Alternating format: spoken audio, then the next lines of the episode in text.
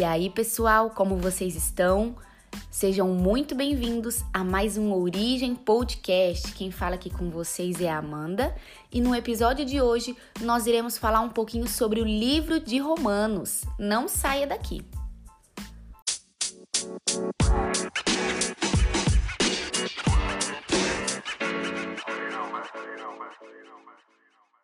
Bom, os estudiosos da Bíblia concordam que o livro de Romanos foi escrito pelo apóstolo Paulo com o intuito de mostrar aos romanos, explicar aos romanos como a salvação é oferecida por meio do evangelho de Jesus Cristo. E essa carta é conhecida como a primeira e mais longa das epístolas paulinas, e ela também é considerada a epístola que carrega o mais importante legado teológico. Olha que interessante. Martinho Lutero também qualificou a carta de Paulo aos Romanos como a mais importante peça do Novo Testamento. Ele dizia que é o mais puro evangelho.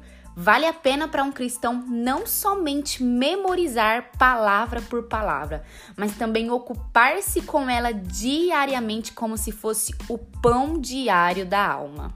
Então nós percebemos que Romanos tem estado na frente de vários momentos importantes no que diz respeito ao protestantismo. As palestras de Martinho Lutero sobre Romanos em 1515, 1516 provavelmente coincidiram com o desenvolvimento de sua crítica ao catolicismo que levou às 95 teses. João Crisóstomo, o maior pregador do século V, pedia que Romanos fosse lido em alta voz uma vez por semana. Agostinho, Lutero e Wesley, três figuras extremamente importantes para a nossa herança cristã, viveram a firmeza da fé através do impacto da carta aos romanos em suas vidas. Todos os reformadores da igreja viam Romanos como sendo a chave divina para o entendimento de toda a escritura. Já que nós olhamos para a carta de Paulo, nós percebemos que ele une todos os grandes temas da Bíblia, como pecado, lei, julgamento, destino humano, fé, obras, graça de Deus, justificação, esperança cristã, o lugar dos judeus e dos gentios, o propósito de Deus, a filosofia da igreja, a história do mundo, a mensagem do Antigo Testamento, os deveres da cidadania cristã e os princípios de retidão e moralidade pessoal. Romanos nos abre uma perspectiva através da qual a paisagem completa da Bíblia pode ser vista e a revelação de como as partes se encaixam no todo se torna clara. Não sabemos quem fundou a Igreja de Roma, certamente não foi Pedro ou qualquer outro dos apóstolos, já que Paulo dificilmente enviaria uma carta doutrinária a uma igreja que tivesse à sua frente um dos apóstolos. Nessa mesma epístola, ele diz que não edifica sobre fundamento alheio. Isso está em Romanos 15, 20. Entende-se então que foram visitantes de Roma que estiveram em Jerusalém durante a festa da Páscoa e que se converteram no Pentecoste, voltaram a Roma levando a semente do Evangelho. Essa igreja era predominantemente gentílica e estava agindo de forma intolerante contra os cristãos judeus que obedeciam ali às regras alimentares do Velho Testamento e às datas cerimoniais da tradição judaica. O apóstolo Pedro chegou a dizer que as cartas de Paulo são de difícil compreensão se o leitor não ler com cuidado. Isso está lá em 2 Pedro, no capítulo 3, versículo 15 e 16. E eu queria falar sobre alguns pontos importantes desse livro que a gente não poderia deixar de observar. Os nossos pecados nos separam de Deus. Imagina essa separação como um abismo. Qual seria a profundidade? Antes de você responder, lembre não dos nossos pecados, mas de quem ofendemos, ou seja, um Deus eterno, santo e infinito. Portanto, os efeitos da ofensa são dessas proporções. O abismo de culpa será infinito, nem toda a justiça do mundo seria capaz de preenchê-lo. A conclusão de Paulo, ali na primeira parte da sua apresentação do Evangelho, é que o homem por si só está perdido.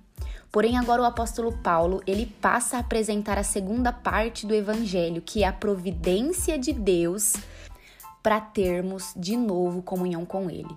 Deus satisfez a sua justiça na pessoa do Filho, portanto, podemos ser justificados pela fé em Cristo Jesus. Veja como. Sabemos que a graça é a fonte da justificação. E os romanos ali no livro não encontrariam em si próprios a fonte de justificação. Por isso, deveriam tirar os olhos deles mesmos e se voltarem em outra direção para outra fonte, ou seja, a graça de Deus. Paulo fala isso em Romanos no capítulo 2, 24.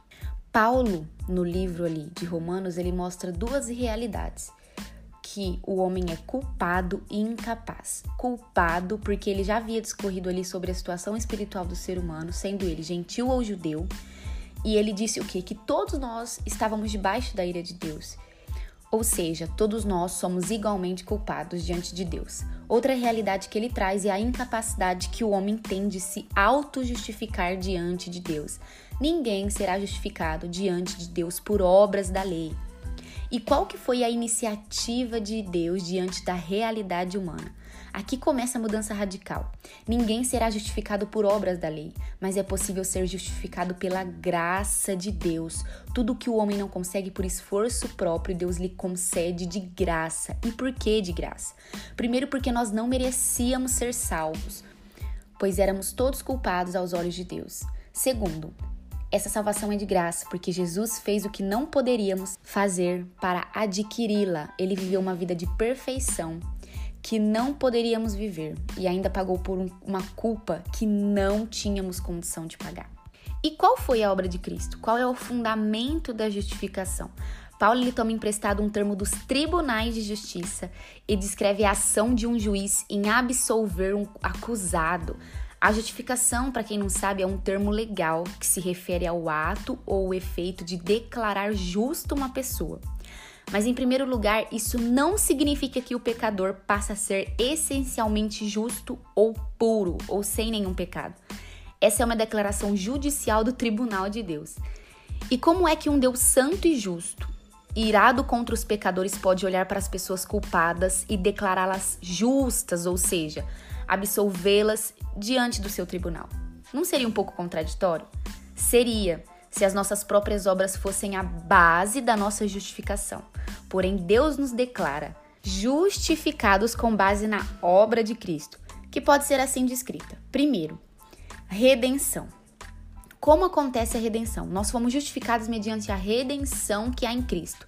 Redenção era um termo comercial, para quem não sabe, é, no Antigo Testamento que era usado para escravos comprados para serem libertados. Dizia-se que esses escravos haviam sido redimidos ou resgatados. O termo foi também usado como referência ao povo de Israel, remido ou resgatado do cativeiro, primeiro ali do Egito, e depois na Babilônia também, em seguida restaurado à sua própria terra. E se olharmos, nós também fomos resgatados, todos nós fomos resgatados porque Cristo pagou para deixarmos de ser escravos do pecado e sermos seu povo e propriedade. Logo, tudo que foi pago não foi com o nosso próprio esforço, e sim com o sangue de Cristo.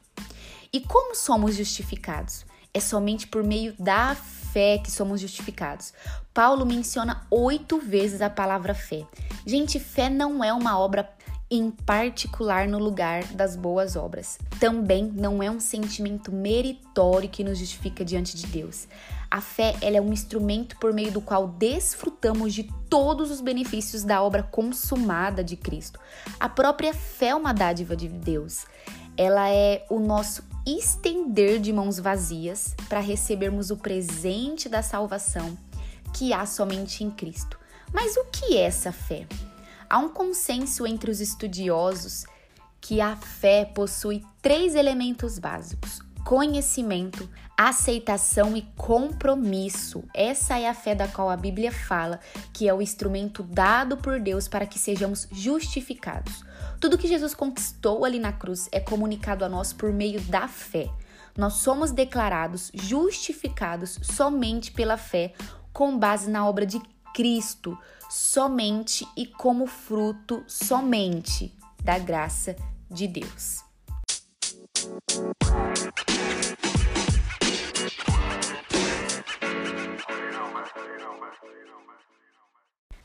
Bom, pessoal, nós vamos ficando por aqui e no episódio de hoje nós falamos um pouco sobre a iniciativa de Deus, a realidade humana e a obra de Cristo em nós, que não foi feita por meio de merecimento, mas foi de graça.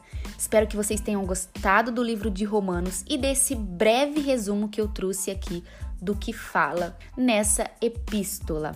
Bom, compartilhe com seus amigos, compartilhe com a sua família e até a próxima.